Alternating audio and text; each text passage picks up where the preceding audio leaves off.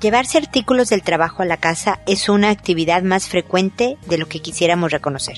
Pero ¿qué dice esto de quién eres? Escucha este episodio. Esto es, pregúntale a Mónica. Noviazgo, pareja, matrimonio, hijos, padres, divorcio, separación, infidelidad, suegros, amor, vida sexual. Toda relación puede tener problemas, pero todo problema tiene solución. Pregúntale a Mónica. Porque tu familia es lo más importante.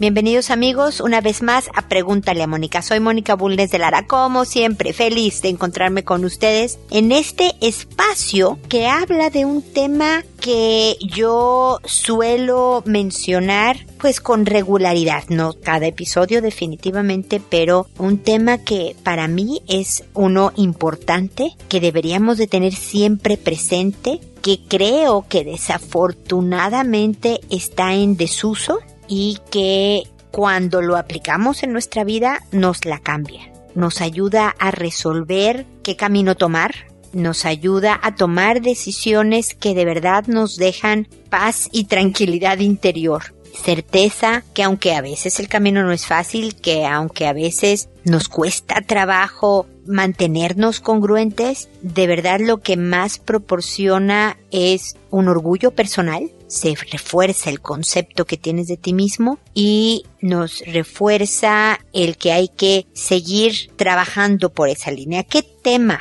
Me refiero al honor.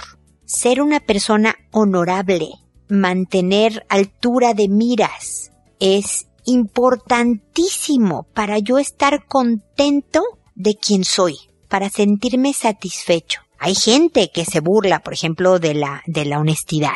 ¿No? El ser una persona honesta, que no se roba ni un cacahuate, a veces es motivo de burla de alguien de, ay hombre, no tiene nada de malo. Por ejemplo, el tema que le pone título al episodio de hoy, ¿no? El llevarte el papel de baño de los baños de la oficina para el uso de tu casa. El que agarres clips, ¿no? Ya sabes de estos para papeles y te los lleves para tu casa. Hojas, lápices, plumas, Ay, hombre, todo mundo lo hace. A los dueños no les pasa nada, son multimillonarios. Tienen como para repartir. Es más, se aprovechan pagándome una miseria y por eso no me alcanza a mí para comprar lápiz. O sea, le damos de verdad toda explicación, para nosotros lógica, que justifica nuestras acciones. Pero la verdad es que no está bien. Si no lo compraste no es tuyo. Y el sentirte justificado a algo que no contarías, por ejemplo, a tu jefe. Fíjese que yo me llevo el papel de baño a la oficina, ¿no? Mi papá, ¿se acuerdan que siempre les digo esto lo que decía mi papá? De solo hacen la fiesta lo que puedas venir a contar con gusto. Y siempre hago el comentario de que cómo nos cortaba la inspiración mi papá de hacer cosas que no pudiéramos ir a contar a la casa. No necesariamente le hacíamos caso, pero es un muy buen parámetro de vida. Porque lo que nos da gusto, lo que nos hace sentirnos orgullosos, lo que nos hace sentirnos, por ejemplo, inteligentes. Oigan, descubrí un súper descuento en este lugar para X cosas. ¿no? Hoy, ¿cómo lo descubrí? Qué bueno, ¿cómo supiste? No, porque yo siempre estoy sondeando cosas, o sea, como que nos sentimos capaces, vamos y lo comentamos. Cuando queremos compartir una alegría, fíjate que mi hijo se sacó el premio a tal cosa. Cuando hiciste algo correcto, le acabo de ayudar a la viejita a cruzar la calle todo eso lo compartimos. Hay veces que no podemos esperar a compartirlo, como que ya quieres llegar a tu casa, a la oficina, con los amigos, a contarles esto bueno que te pasó, me gané la lotería. Pero bien sabemos lo que no contamos. Tiene que ver generalmente con algo que nos da vergüenza, que nos sentimos tan buenos, que no es honorable, que no nos va a dejar vernos bien. Así que no es tan difícil la decisión en cuanto a tener claridad de cuál es lo correcto. Lo correcto es que yo no me lleve el papel de baño de la oficina. Oye, Mónica, pero no sabes las broncas económicas que tengo. Y entonces el ahorro que yo hago para que mi familia, no sé, le alcance para la colegiatura del colegio de mi hija, gracias a que me llevo el papel de baño de la oficina es tremendo. Entonces, el fin justifica los medios. No le estoy haciendo daño importante a nadie al llevarme el papel de baño. Bueno, a veces a la persona que sigue después de ti de ir al baño porque ya no encontró en el baño. Pero entonces parece que eso nos hace sentirnos tranquilos. Fíjate que como yo tengo que pagar la colegiatura, voy a hacer esto que no es correcto. De verdad, esto sí es una invitación a tratar de encontrar la manera de mantener tu honor intacto. No porque te descubran que te llevas el papel de baño de la oficina, no porque se sepa, sino porque tú decidiste ser esta persona honorable, esta persona intachable, esta persona que quiere sentirse orgulloso de quién es, se sepa o no se sepa y generalmente se sabe. La gente honorable, que tiene honor en la manera de vivir, es respetada y reconocida. Fíjate que era ridículo lo honrado que era. Era ridículo el, el grado de, de que no contaba ni una mentira. Era, no, y la gente hasta le parece como hasta exagerado, pero un poco con admiración, con respeto hacia esta persona que está tratando de hacer lo mejor para sí mismo, pero también para dejar una huella en el planeta. Siempre estamos buscando eso, ¿no? ¿Cómo puedo dejar huella? ¿Cómo puedo cambiar el mundo? Bueno, el honor es una manera de empezar y tiene un impacto mucho mayor del que te puedas imaginar. Así que con esta invitación a la honorabilidad, termino mi comentario inicial del programa. Espero que les ayude en la reflexión y en el ir cambiando las cosas en las que todos tenemos algo de no honorables para mejorar nuestra vida y nuestro estado de satisfacción poco a poco hacia un mejor destino. Es el propósito de este programa. Ahora me dispongo a contestar sus consultas que como saben lo hago por orden de llegada, que a todo mundo le cambio el nombre para proteger su identidad, para que sean anónimas por completo, incluso le cambio el nombre a los personajes que me mencionan en sus mensajes, si es el marido, si es el hijo, si es la vecina, le cambio el nombre a ellos también, que cuando respondo a su consulta les mando un correo diciéndoles el número de episodio en que sale mi respuesta, el nombre de ese episodio y cómo los llamé en ese episodio para que aunque puedan identificar cuál fue su mensaje, sepan cuál fue su seudónimo que lo hago por audio y no les contesto directamente por correo para alcanzar a más gente, que me tardo en contestar alrededor, alrededor de un mes, a veces un poquito más cuando hay alguna eventualidad, pero de verdad siempre trato de acortar los tiempos, pero que siempre contesto con el propósito de dar algún tipo de dato, estrategia, idea, enfoque que enriquezca el manejo de la situación que ustedes por la cual me escriben, ¿ok? Así que sin más preámbulo, empiezo con Zulay el día de hoy, que me dice, hola Moni, te escribo nuevamente y te cuento que llevo casi dos años saliendo con un chico que es maravilloso, pero que tiene un gran defecto, su mamá. Él lleva mucho tiempo pidiéndome formalizar.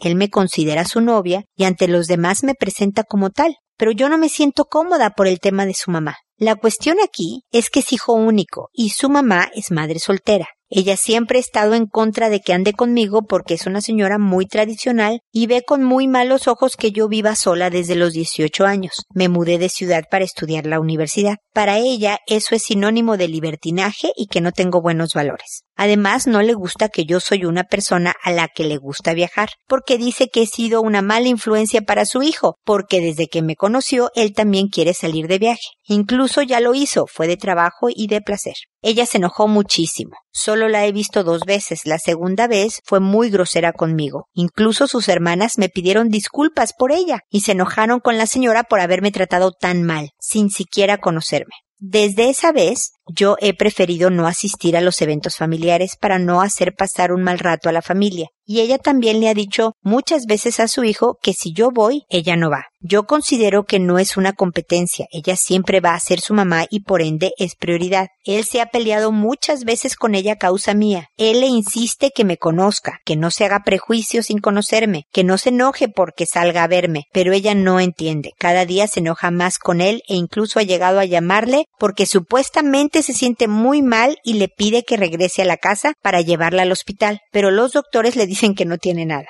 Yo lo quiero mucho y sé que él también me quiere mucho. Sé que una pareja viene con todo el paquete completo, pero en este caso no me gusta el paquete. Nunca había pasado por algo así, siempre había tenido muy buena relación con mis suegras. Lo que he hecho es mantenerla al margen, pero me pongo a pensar que no quisiera formalizar con él porque no quiero tener a alguien tan negativo, que se enoja por todo y se mete en todo, como lo es su mamá. Por favor, Moni, oriéntame, no sé qué hacer o qué pudiera hacer él. Gracias de antemano.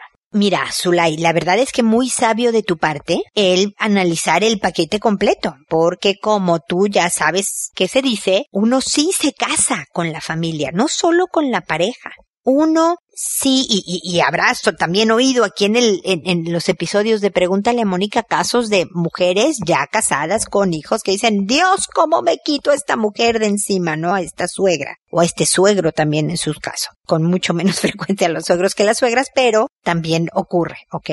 A ver, o sea, si no estás dispuesta a pagar el precio de una mujer difícil, muy, muy difícil, y ahorita voy a hacer luz de algunos precios a pagar, mi sugerencia sería que terminaras con él que no siguieran saliendo él diciendo que son novios y tú no tan segura y tú te, o sea, si esto no va a seguir adelante, no hay por qué torturarse, Zulay es muy duro porque se quieren, él se ve que es buena persona y sensata y las hermanas de él, de alguna manera esta mamá soltera, hizo las cosas bien porque crió a este hombre que tú estás escogiendo y que además tiene la claridad de saber que como se está portando su mamá no es la correcta y también crió a estas cuñadas que tú tienes o hermanas de tu novio que también lo ven con claridad. Así que algo bueno tiene esta señora, que yo sé que tú sabes que tiene muchas cosas buenas, pero, pero lo malo sí es un poco fuerte. Y es ahí donde es importante definir cuál es tu papel. Si decidieras seguir con él, Zulay, es importante que no te cortes de los eventos no porque quieras ponerte territorial y digas yo también aquí soy figura, pero es porque le hace daño a la señora misma y a tu relación el permitir borrarte en nombre de una paz relativa. Y es paz relativa porque igual llama para que él se vaya con ella diciendo que se siente mal, porque se enoja muchísimo cuando te va a ver, porque igual paz, paz, paz no hay. ¿ok?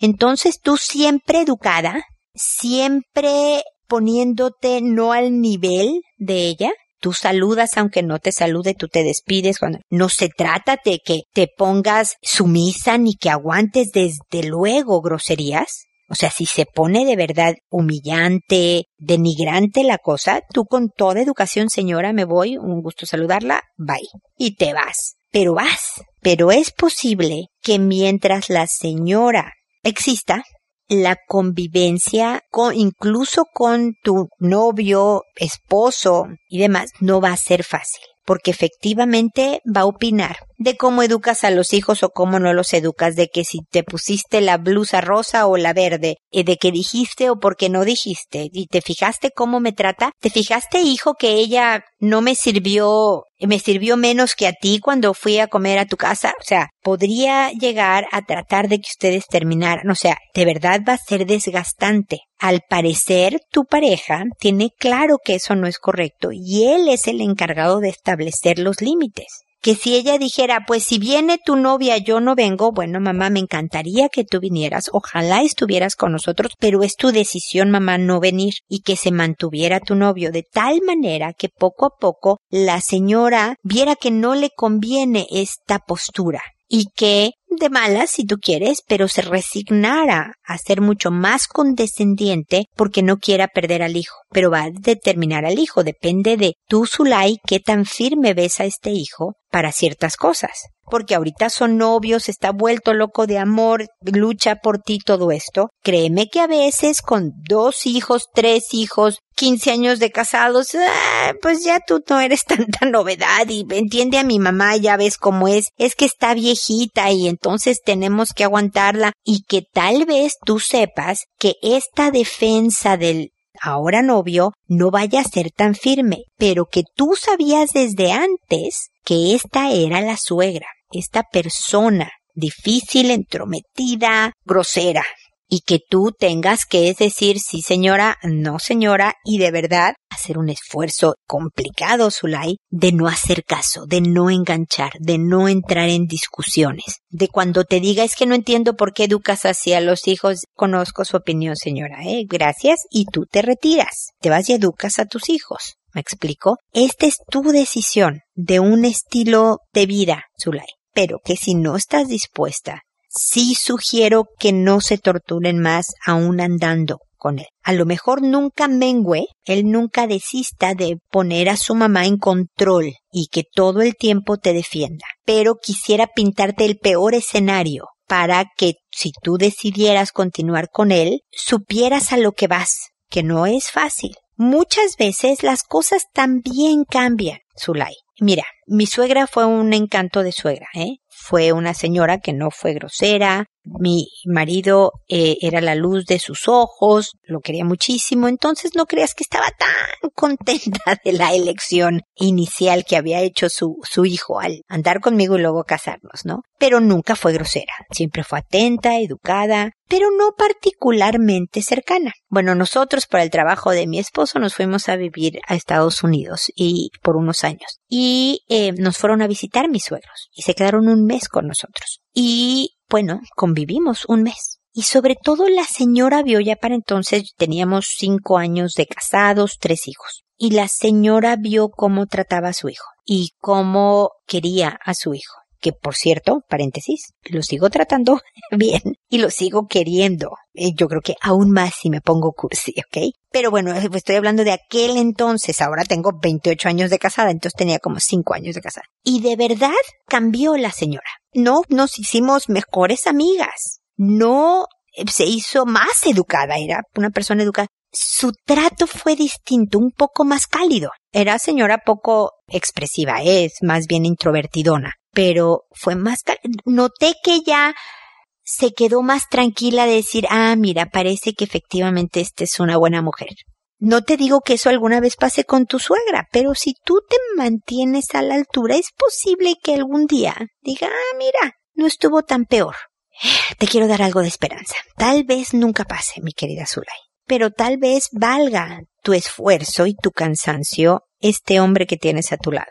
Aquí estoy yo, para acompañarte hasta que yo me muera de viejita, en donde tú me puedas desahogar. Sabía que la señora iba a ser así, pero estoy cansada de... y yo te, desahogue, te desahogues conmigo, yo te sirva de desahogo, Solay. Pero no permitas nunca, si se quedan juntos, que afecte tu relación con él, incluso cuando él la defienda por alguna causa.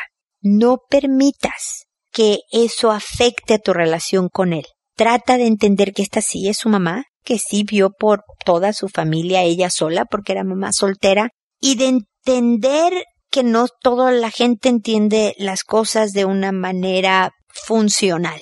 Pero con él no te pelees por la suegra, porque él te está medio atrapado, porque esta sí es su mamá y esta sí es la mujer tú que ama y que escoge.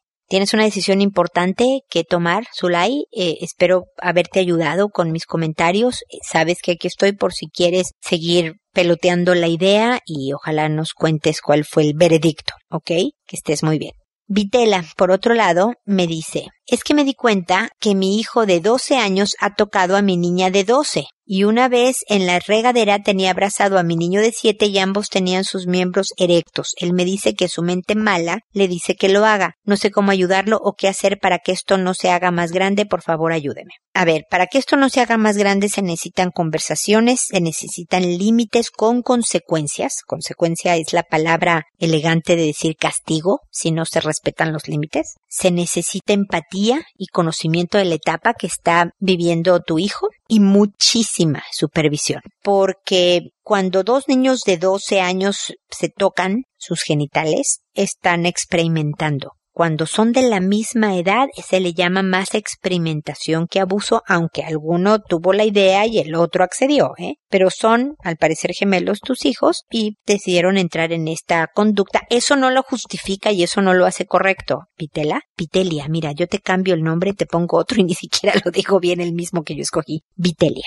De todas maneras, esto no se hace. Y es normal porque su cuerpo funciona, tanto el de tu hijo de 7 y el de, el de 12, que reaccionen ante un estímulo físico. Que un pene sufra una erección ante un contacto físico es normal. El cuerpo está haciendo algo normal. No quiere decir que se gustan, no quiere decir que se aman, bueno, se aman como hermanos, pero no en un amor de pareja, ni sexual siquiera. Nada más el cuerpo está reaccionando. Desde luego que para el niño de 12 años hay toda una estimulación sexual, también el de 7 siente cosas, por supuesto, pero no necesariamente tiene una implicación mayor que el cuerpo reaccione. Todo esto hay que hablarlo con el hijo y decir, aunque son conductas que pudieran ocurrir en ciertas etapas, no deben de seguir ocurriendo porque efectivamente hacen daño emocional, porque te sientes culpable, porque no solo a ti mismo te estás cayendo en conductas no adecuadas, sino también le haces daño a las personas, a tus hermanos, al estar incurriendo en conductas que saben que son inadecuadas. Puede haber daño físico porque si se tocan de cierta manera podrían lastimarse o provocarse una infección. Adelantar etapas no ayuda en el desarrollo psicológico. Y por supuesto, cuando un hijo, un hombre de 12 años, un joven de 12 años, hace algo con un niño de 7, es considerado abuso, que es un delito.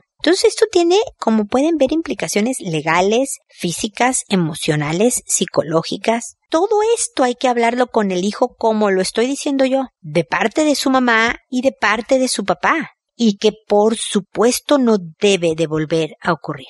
¿Es normal que tengas ganas de desahogar el impulso sexual porque tus hormonas, estás a punto de empezar la adolescencia y tus hormonas hacen cosas tramposas? No es tu mente mala, es que el impulso es grande. Pero entonces, ¿cómo se te ocurre, querido hijo de 12, que puedas vencer el impulso? A lo mejor si estás solo en el cuarto con tu hermana o estás solo con tu hermano de 7, vente a donde haya un adulto. Vete a dar la vuelta a la manzana. Date un regaderazo de agua fría. Literal, todo eso funciona. Vete a pelotear, por ejemplo, ¿no? A, a dar patadas a una pelota. Quema la energía, corre, por ejemplo. Tiene que salir de alguna manera más sana, menos dañina para todos, este impulso, hijo lo tienes que hacer tú primero. Desde luego yo voy a estar mucho más cercana en cuanto a supervisión. Tu papá, tú y yo, con el de siete, con la de doce, hay que hablar también de todos estos temas, de la denuncia, qué importante y sana es. El avisar, no caímos, yo no le dije que sí, mamá, pero me volvió a decir mi hermano que por qué no nos tocábamos.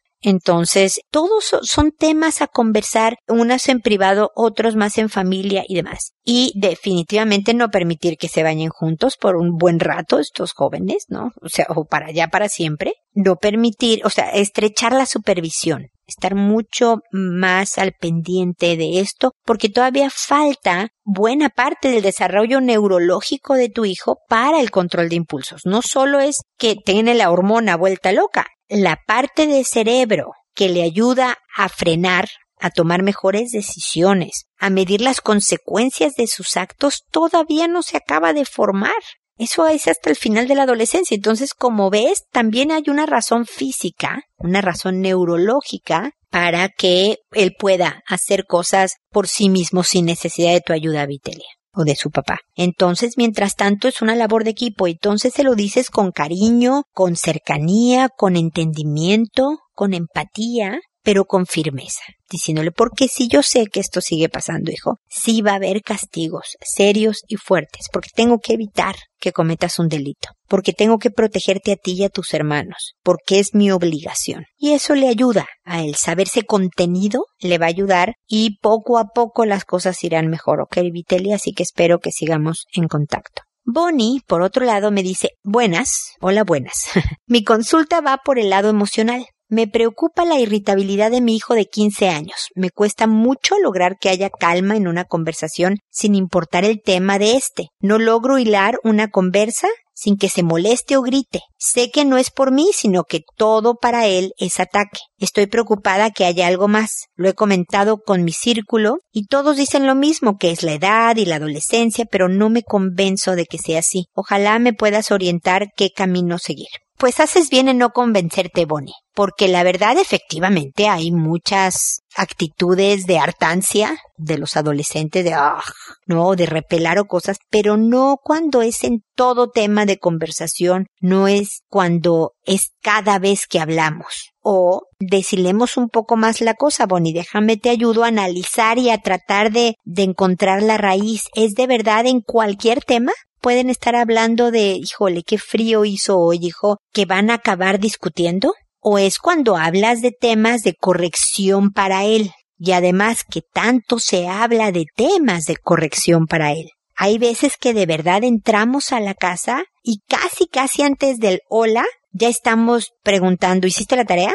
¿Recogiste tu cuarto como te pedí que lo hicieras? ¿Ordenaste? Cuando en la convivencia, en la interacción familiar, son mucho más las dinámicas negativas que las neutras o positivas, cuando estamos más orientados a la operatividad, es decir, limpieza, orden, higiene, más que el cómo estás, cómo te va, algo divertido. De verdad se vuelve un ambiente duro. Entonces, vale mucho la pena, Bonnie, para mejorar el tema con tu hijo, el analizar todo el contexto. Porque si no es nada de lo que yo te estoy mencionando, Bonnie, si no es tu estilo ser excesivamente correctiva, operacional, por ejemplo, si no es que todos los temas de conversación son con respecto a algo que hay que corregir de tu hijo, sino que de verdad tiene problemas de regulación afectiva, se llama, ¿no? De regular sus respuestas emocionales. Y no solo contigo, sino con otras personas, entonces vale la pena que primero tú y tu esposo vayan por una asesoría psicológica. ¿Y por qué empiezo por ti y tu esposo? Porque generalmente ya, si el niño ya hay muchos problemas de discusión, le dice, sabes que tienes que ir al psicólogo, generalmente dicen, ah, además piensan que estoy loco, porque venir a vernos parece que es sinónimo de, de que pensamos que la gente está loca cuando no tiene nada que ver, o que yo estoy mal y me quieren arreglar mis papás. Pero si son los papás los que van primero y empieza como una asesoría familiar, a lo mejor sí pueden detectar cosas que vayan mejorando en casa, pero además le puedas después de varias sesiones que con, donde comentan abiertamente que están yendo con el psicólogo para mejorar el ambiente de la casa en general, el decir, ¿sabes qué? No sé, voy a decir que tu hijo se llama Juan. ¿Sabes qué, Juan? Sería bueno que tú fueras a hablarle, por ejemplo, de cómo somos como papás. La psicóloga o el psicólogo quiere conocer un punto de vista y el tuyo es bueno y, así se incorpora una terapia familiar, de tal manera que no solo el psicólogo vea a tu hijo de 15 para poder valorar si hay un problema de regulación afectiva, como te digo, o de otro tipo, que hay, hay un tratamiento terapéutico para este tipo de cosas, poder prevenir y poder mejorar la convivencia familiar.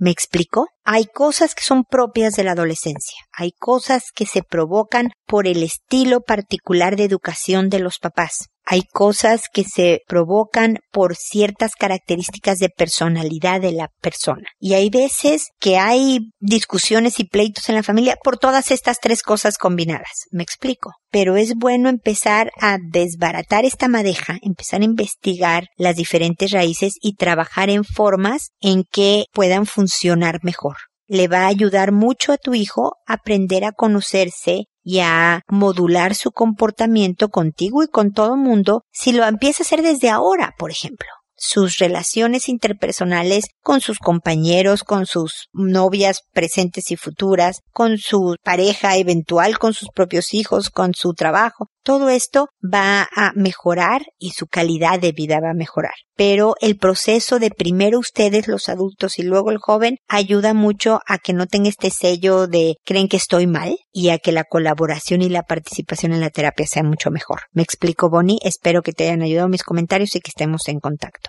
Ari, por otro lado, me dice, el día de hoy mi sobrina descubrió a su hermanita y a mi hija, que son de la misma edad, cuatro años y medio, enseñándose sus partes íntimas. Yo no estaba presente, pero mi esposo sí. Mi sobrina le dijo y mi esposo habló con mi hija sobre la situación y tras preguntar varias veces contó que lo habían hecho dos veces más con un amiguito de la familia de la misma edad en días pasados y con una compañera del salón al parecer mucho tiempo atrás. Mi esposo le dijo que eso la ponía en riesgo y que no lo volviera a hacer, que le contara con confianza si alguien más le había pedido eso o si había visto algo así, pero ella aseguró que no. Al llegar a casa su papá me contó y no supe cómo reaccionar. Quizás fui muy insistente porque ella se puso a llorar y dijo que si su papá ya me había contado, ¿para qué quería que me contara ella también? No la regañé, pero me puse muy triste porque ella no me contó nada. No me tiene confianza. Le dije que ella sabía que eso no debía de ser, ya que habíamos hablado muchas veces con ella de que las partes íntimas no se enseñaban ni se tocaban, pero ella no quiso que yo siguiera hablando. Mi esposo y yo somos cuidadosos. Mi hija nunca nos ha visto en comportamientos sexuales. Lo más que ha visto son abrazos y besos casuales, vestidos y de día. Ella se pone celosa, pero no creo que tenga que ver. Estuve leyendo al respecto y al parecer es una conducta esperada en niños y niñas de su edad, pero yo quiero recibir información oportuna para saber cómo reaccionar y poner atención si algo está mal. También para darle información pertinente a ella para orientarla. En algún tiempo yo trabajaba hasta la tarde y ella reclamaba que nunca me veía. Ella estuvo bien cuidada y no temo por ese lado.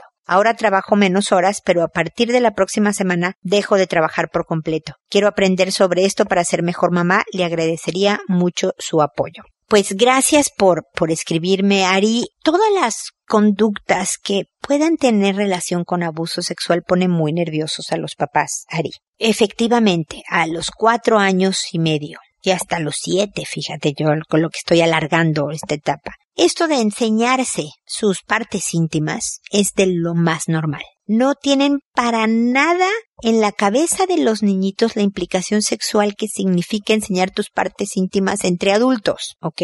para ellos muchas veces es, ah, mira, tú también eres niña como yo, ah, mira, tú no, tú eres niño porque tus partes son diferentes. No me están tratando de entender el mundo real, sus cuerpos, el de otras personas, quién soy yo, quién eres tú, sin ninguna maldad, ¿ok?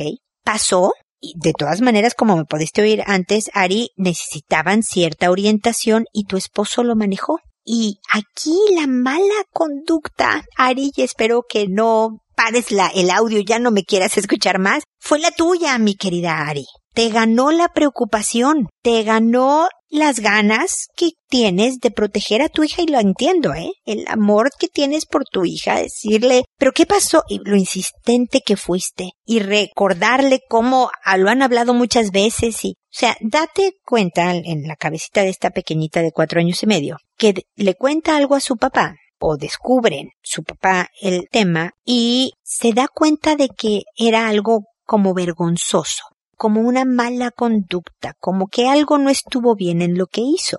Y entonces su papá, a otra persona encargada de la crianza de esta pequeñita, le dice todo lo que le tiene que decir. Sabe que hizo mal, se siente medio mal por eso, pero ya le dijeron. De repente llega su mamá y quiere revivir todo el malestar que ya sentí que me equivoqué.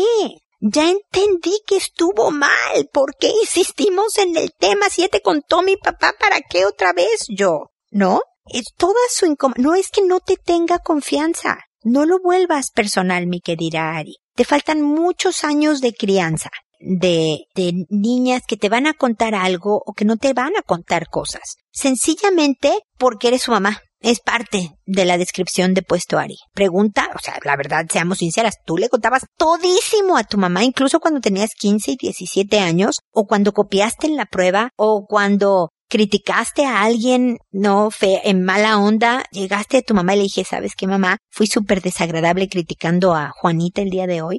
No le contamos todos a los papás y es normal.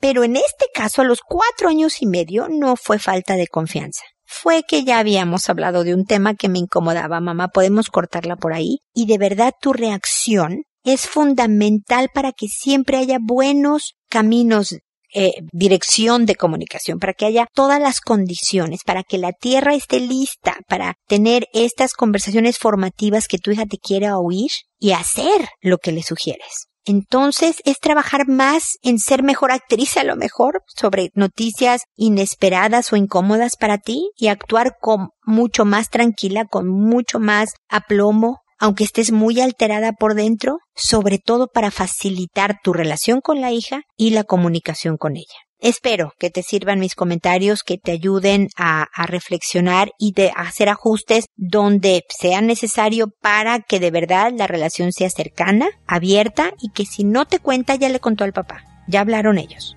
Va a estar bien. O contará cuando sienta que el agua le llega al cuello, cuando esté lista, pero no por obligación y no por insistencia tuya. Sino porque sabe que cuenta contigo y que vas a reaccionar de una manera correctiva si es necesario, pero con diálogo tranquilo, cercano, cariñoso. ¿Ok? Espero de todas maneras que sigamos en contacto, Ari, y espero amigos que nos volvamos a encontrar en un episodio más de Pregúntale a Mónica. Recuerda siempre, decide ser amable. Hasta pronto.